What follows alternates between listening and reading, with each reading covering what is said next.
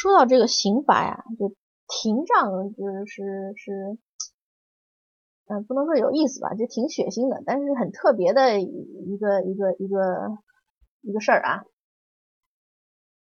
嗯，不不不得不单呃单独拿出来聊一下。嗯，这个廷杖呢，就是皇帝在朝廷杖打大臣这个事儿吧，这个始于明汉明帝之后呢，这个各代都有这种事儿，但是到明朝后期呢是非常严重，呃，杖死者很多。明代的廷杖是始于明太祖鞭死开国元勋永嘉侯朱亮祖，当然这个朱亮祖的确是这个作威作福啊。干了很多违法的事，罪有应得。但是朱元璋就开了廷杖大臣的先例。此后呢，那明成祖永乐时期给废了这个，但是朱棣死后十几年，明英宗又恢复了廷杖。嗯，正德年间啊，就明武宗创造了这个一百零七人同时受杖的记录。那没多久呢，这个嘉靖皇帝。就破了打破这记录啊！一百二十四人同时受杖，你想想这一百多个人啊，这这被扒了衣服，那个排在太和殿下，这上百根棍子，上上上百根棍子在噼里啪啦的，这个血肉横飞，这这这场面也够血腥的啊！就就当时不知道这皇帝看着这个，而且这个廷杖的理由也是无所不有，这弹劾严嵩。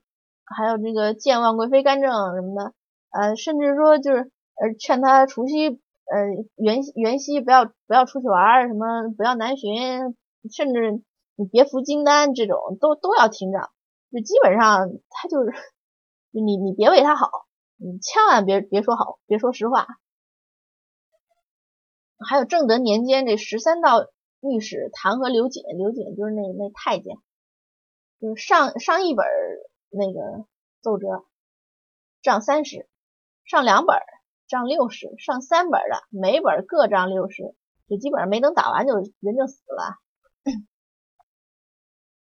这个廷杖就行刑的这些校尉啊，都是经过专门训练的。这训练的方法呢，就是拿皮革扎两个假人儿，一个呢里边装砖块，另一个呢外边裹一层纸。你用杖打装砖块的那个假人，看上去下手很轻，但是皮打开皮革来查看，里边的砖块要全都打碎了。然后再练打纸包的那个假人，看上去下手很重，但是连纸也没打破。那能练到这种程度，才能被选为执行廷杖的打手，因为就是你必须得有这种这种技术啊。你在行刑的时候才能随心自如，让你把人打死，你就能把人打死；让你轻轻打，你就能轻轻打。而且旁旁边这个观刑的人，旁观者也看不出来，根本不知道你到底是怎么打的。嗯，咱举个例子啊，就是明朝的时候。呃，万历五年，这个翰林院编修吴中行和翰林院检讨沈用贤各被杖六十。仗仗完了之后，这个吴中行已经死了，沈用贤呢就比较胖，呃，还有口气儿。这两个人呢就被拖到天安门外长安左门外，就用门板抬出去了。抬出去，中书使人秦柱呢找医生把那沈沈用贤给救了。但是从他腿上取了数十块烂肉，那沈用贤的夫人就把他从他丈夫腿上来腿上取下来的那一块巴掌大的烂肉风干保存，留作家训。你可以想象啊，你这有可能还不如打死了呢。这个，呃，施施施行的时候，这个监刑官坐在午门那个。屋檐底下，嗯，左锦衣卫士陪坐，校尉百人执棍还礼，就是施行者施那个施行者每每打一仗大喝一声，然后旁边那还礼的校尉应和一声，而且这个庭杖这也是个体力活，施行者的体力可能消耗也也不小，一般就是每打五棍子就换一个人。你想想，这这活的确也不好干啊。嗯，而且呢，这个施行的时候是很有讲究的。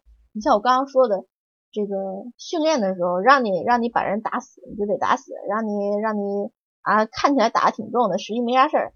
这个你你真正行刑的时候怎么分别呢？对全全都在监刑官的脚上。